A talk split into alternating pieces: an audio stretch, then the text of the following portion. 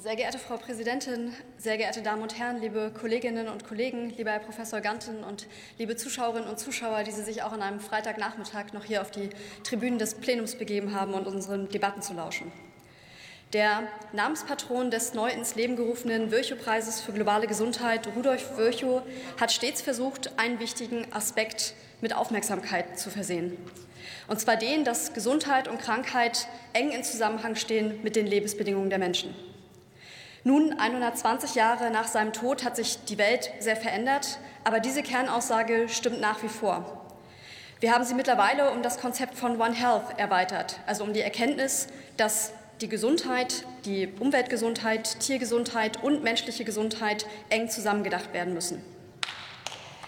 Mit dem Fortschreiten des spätes Klatschen, aber danke, es kommt. Mit dem Fortschreiten des Klimawandels, Umweltveränderungen und dem Biodiversitätsverlust haben wir auch Entwicklungen in Kauf genommen und wir haben selbst zu einer Welt beigetragen, die die Lebensgrundlagen vom Menschen existenziell bedroht und zerstört.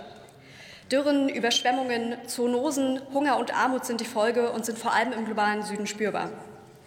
Heute sind das die größten Bedrohungen für die menschliche Gesundheit und damit die größten Bedrohungen für unser aller Wohlergehen und Leben. Und es ist höchste Zeit, dieser Dramatik mehr Aufmerksamkeit zu schenken. Liebe Kolleginnen und Kollegen, lassen Sie uns in all diesen Feldern entschiedener handeln.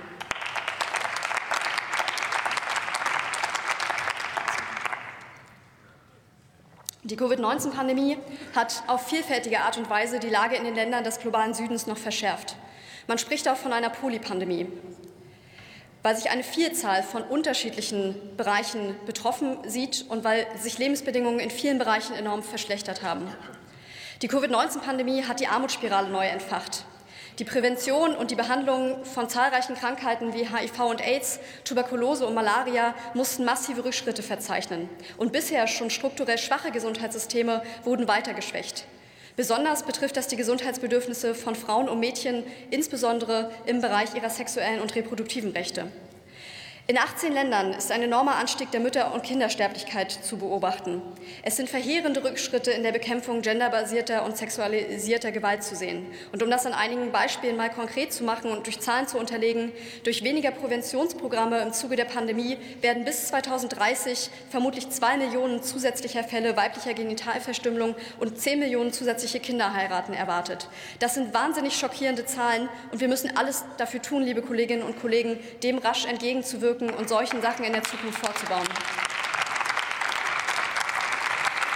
Es muss deshalb Priorität haben, Gesundheitssysteme im sozialen Süden mit noch mehr äh, im Engagement zu unterstützen und zu, und äh, zu, stärken und sie widerstandsfähig zu machen für zukünftige Herausforderungen, auch die klimabedingten. Und ich bin sehr froh, dass unser Gesundheitsministerium hier vorangeht und das Thema Gesundheitssysteme international zu stärken auch ein Schwerpunkt der deutschen G7-Präsidentschaft ist.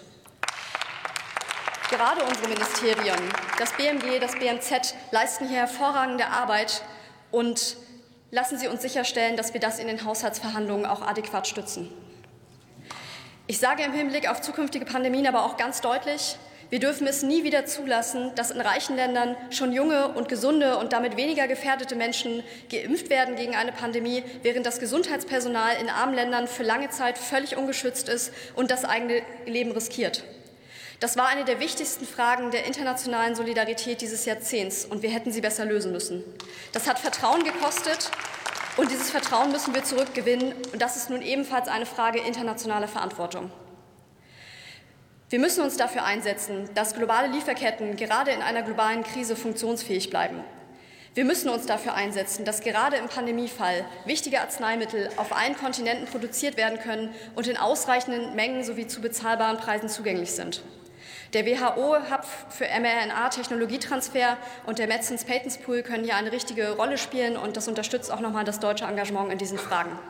Und diese eine Nebenbemerkung mache ich hier, obwohl ich weiß, dass äh, diese Debatten nicht so richtig von Erfolg gekrönt sind. Aber an dieser Stelle gegen die WHO als eine der wichtigsten Gesundheitsorganisationen, die wir haben, zu bashen und eben nicht anzuerkennen, was für eine große Rolle sie im Rahmen der Pandemiebekämpfung spielt und vier Verschwörungstheorien zu breiten, äh, verbreiten. Das ist genau das, was uns als internationale Gemeinschaft nicht stärkt. Und wir hier vor Ort können genauso froh sein, wenn diese Organisation uns mal wieder den Hintern rettet, meine Damen und Herren. Wir haben alles richtig gemacht indem wir sie gestärkt haben. Auch dafür bin ich mehr als dankbar. Ich finde. Erlauben Sie eine Zwischenfrage? Nein, vielen Dank. Die Rede haben wir ja gehört. Ich finde, und ich weiß, der Satz ist äh, viel zitiert, Gesundheit darf kein Luxus sein, liebe Kolleginnen und Kollegen. Deswegen sollten Forschung und Entwicklung von Arzneimitteln auch dann in ausreichendem Maße stattfinden, wenn sie keinen großen Gewinn versprechen. Für viele Krankheiten im sozialen Süden gibt es schon seit Jahrzehnten einen Mangel an adäquaten Impfstoffen, Diagnostika und Medikamenten. Der eklatante Mangel an neuen, effektiven Antibiotika stellt auf der ganzen Welt, selbst hier in Deutschland, derzeit eine Gefahr für die moderne Medizin dar, die dringend angegangen werden muss. Und ja, es ist, glaube ich, besser, sich an den Inhalten zu orientieren, als vielleicht auch mal einen Versprecher noch zu thematisieren. Das ist übrigens störend hier vorne. Danke. Ich bin aber auch der Ansicht, das möchte ich auch dazu sagen, dass die öffentliche Hand, und das hat uns die Pandemie gezeigt, in der Folgezeit vielleicht ein bisschen mehr mitreden können muss, wie viel ein Medikament am Ende kosten muss, welche Gewinne adäquat sind auch vor allem, wenn die Gesellschaft die Entwicklung maßgeblich mitfinanziert und wenn Menschen im globalen Süden diese Medikamente unbedingt brauchen. Die nachhaltigen Entwicklungsziele der Vereinten Nationen, die SDGs, sind ein weltumspannendes Abkommen mit der Maxime, 2030 die Lebensbedingungen aller Menschen weltweit zu verbessern und damit ein Fundament für ein gesundes und würdevolles Leben zu bieten. Das war Virchows Ansinn. Der neu ins Leben gerufene Virchow-Preis für globale Gesundheit wird zu diesen großen Ideen anspornen und herausragende Beiträge auszeichnen, die dem Wohle der Menschen dienen. Das brauchen wir heute mehr denn je. Wir wünschen diesem hehrenden Vorhaben alles Gute, viel Erfolg und vielen Dank.